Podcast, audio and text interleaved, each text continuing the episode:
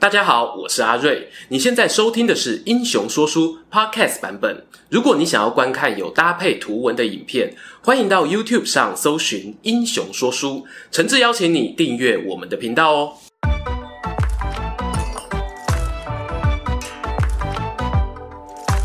Hello，英雄说书的观众朋友，你们好，我是说书人阿瑞，替大家带来精彩的英雄故事。记得去年啊，我们做过一支影片，叫做《赵云是否有能力挑战五虎将的冠军宝座》，回想哦相当不错。不过那支影片呢，我们纯粹是从一个武将的维度去分析关张赵马黄的差异。尽管呢，《三国志》作者陈寿用顺序排出了他认为上面五人的战功高低，但很多人会好奇呀、啊，战功是死的，人是活的。在人际关系的情感面上，刘备到底是怎么看待赵云呢？他在刘备心中的重要性，有可能撼动关羽、张飞的位置吗？这值得哦，用一支影片的时间好好聊一聊。首先啊，我必须要说，年资不是问题。如果呢，要用刘备和关张二人认识的比较早，所以交情也一定比较好，这个理由呢，其实不算充分。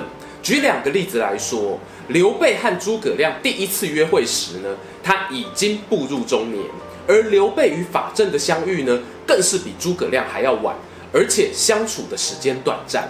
但是呢，他对这两人的重视程度，恐怕不会输给其他的老班底。人家常说啊，情人总是老的好。这个吼、哦、当做童话故事听听就好，更何况呢？就算真的要比年资，你翻开《三国志》会发现，赵云和刘备初次碰面，大约是在刘备投奔公孙瓒到担任平原令的这段期间。要论梯次的话，孙乾啊、糜竺这些人呢，还要排在我们子龙哥的后面，要称呼他一声元老派，并不过分。如果我们连同《云别传》的资讯一起看。还能发现刘备对赵云呢，曾经有过惺惺相惜的一面。当赵云啊，因为他哥哥过世，必须暂时请假回家治丧，刘备呢就使出那一招“手牵到，心就不会跑了”的必杀技，两个人啊捉手而别。无奈呢，心灵上的契合敌不过物理上的距离。刘赵二人呢，大约是在公元一九四年各分东西。时间呢，一晃眼来到公元的两百年，刘备在徐州战败，北上投奔袁绍，千千万万想不到，时隔六年后呢，他在邺城竟然又遇到了赵云。这六年来，到底赵云去了哪里？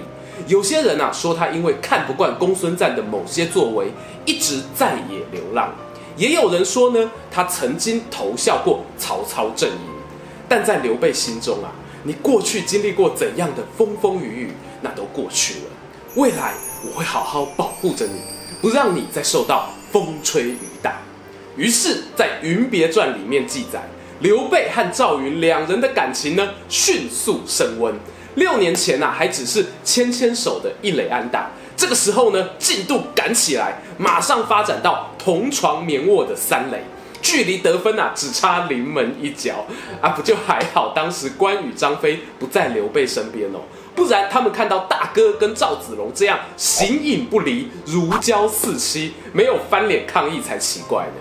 听到这里呢，观众朋友大概会好奇了，感觉刘备和赵云也是麻吉麻吉啊，那为什么会有人说他不看重赵云呢？最大的争议点呢，还是出在开头讲的赵云啊，他作为武将的官职头衔一直都不算顶尖。刘备入蜀的时候呢，他被封为义军将军，很多网友还开玩笑说这是杂号将军。到了诸葛亮的时期呢，赵云的官位才有了起色，升到中护军、征南将军等官职。针对这个说法哦，其实我们还是回到题目来看。刘备与赵云之间的感情如何？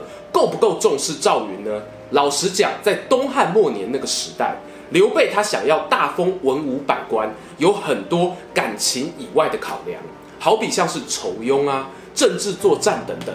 过去我们常拿出来讲的两个例子，马超、许靖这两位一武一文的官位领头羊，他们二位有官当得很高哦。但跟刘备的交情真的比得上其他元老班底吗？我个人哦是很怀疑的。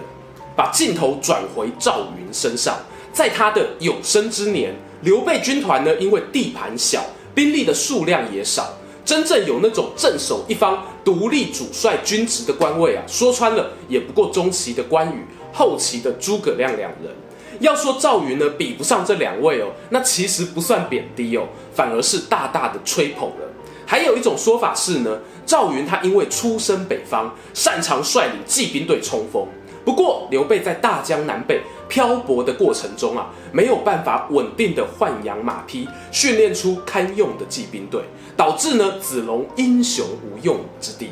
但是啊，对比和刘备情同兄弟的关二哥来说，赵云呢，他虽然不能够带兵坐镇一方，却另外发展出一条自己无可取代的价值路线。那又是什么呢？我们继续听下去。话说赵云作为刘老板手底下的武将，尽管头衔不够响亮，仍然有属于他的专属舞台，那就是参与国策会议。这一点哦非常奇妙。就算是我们前面讲到的关羽啊、张飞和刘备感情多好多好，碰上了要讨论国防外交整体大战略的时候呢，几乎没有看到关羽、张飞的发言记录。而关羽呢，如果有什么不满或建议，往往也会透过书信啊，请诸葛亮转达，而非直接咚咚咚跑去敲大哥刘备的房门打小报告。可是赵云呢就不一样喽，在《云别传》里面多次记载了他对刘备施政上的谏言，譬如刘备刚占领益州的时候，本来打算把首府成都附近的田地啊赏赐给有功的将领，赵云呢却带头反对，他引用了西汉名将霍去病的名言。匈奴未灭，无用家为。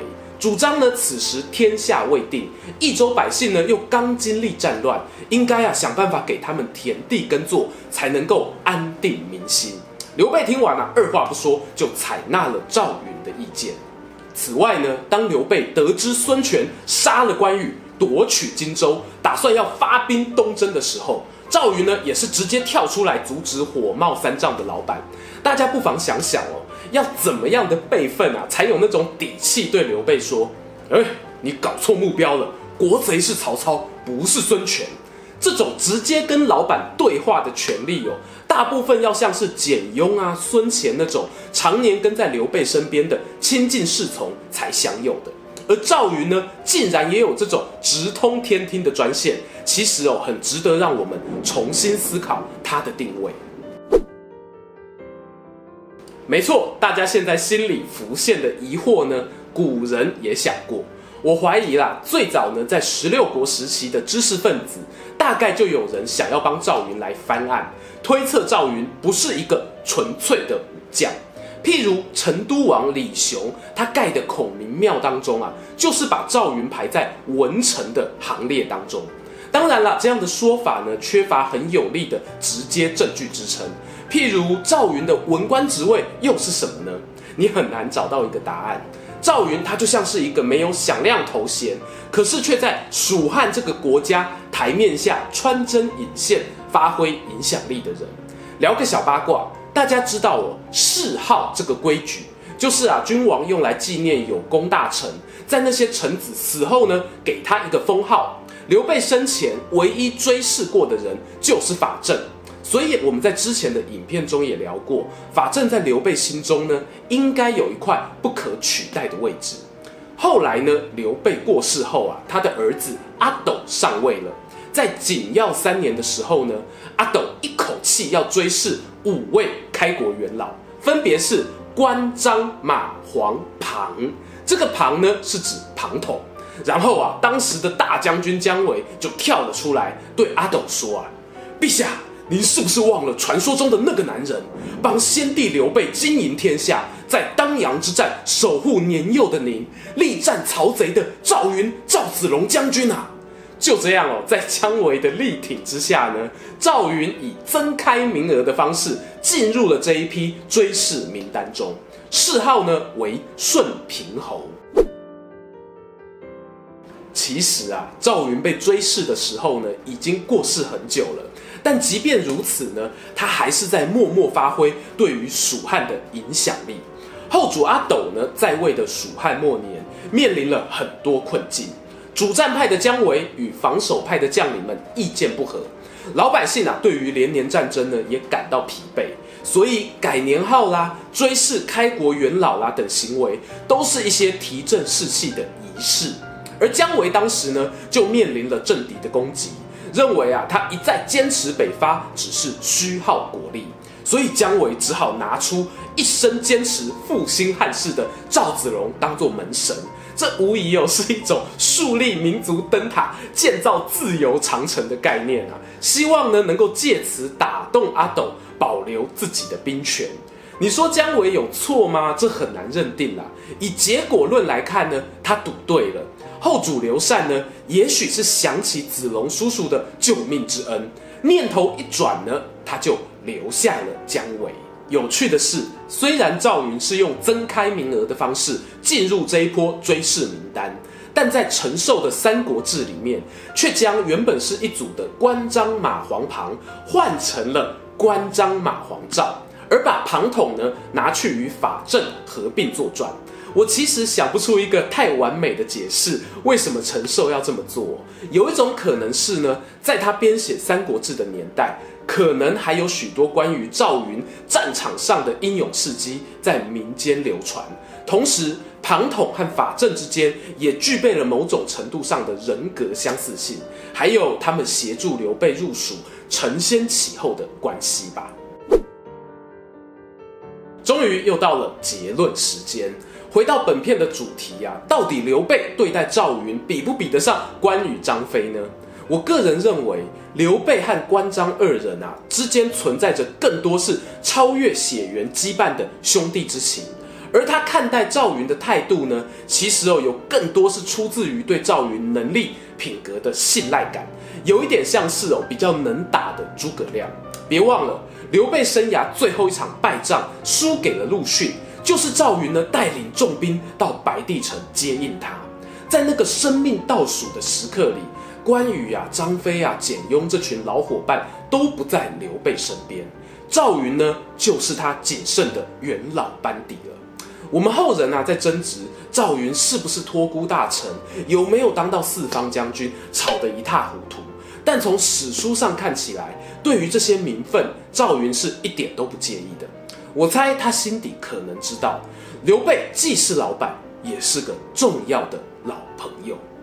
没有想到啊，聊个赵云哦，也会变成一支这么长的影片。谢谢辛苦的片师伙伴啊，也欢迎观众朋友在下方留言分享你们的心得。别忘了，大家的每一个订阅都是对英雄说书团队最大的鼓励。我们下次见。喜欢今天的故事吗？英雄说书需要你的支持，让好故事被更多人听到。动动手指订阅我们频道，打开小铃铛，选择接收全部消息，这对创作者的帮助非常非常大。如果你还想要给我们更多鼓励，也可以扫描加入会员 QR code，用每个月一杯咖啡的钱赞助我们的内容创作。这里是英雄说书，我们下次再见，拜拜。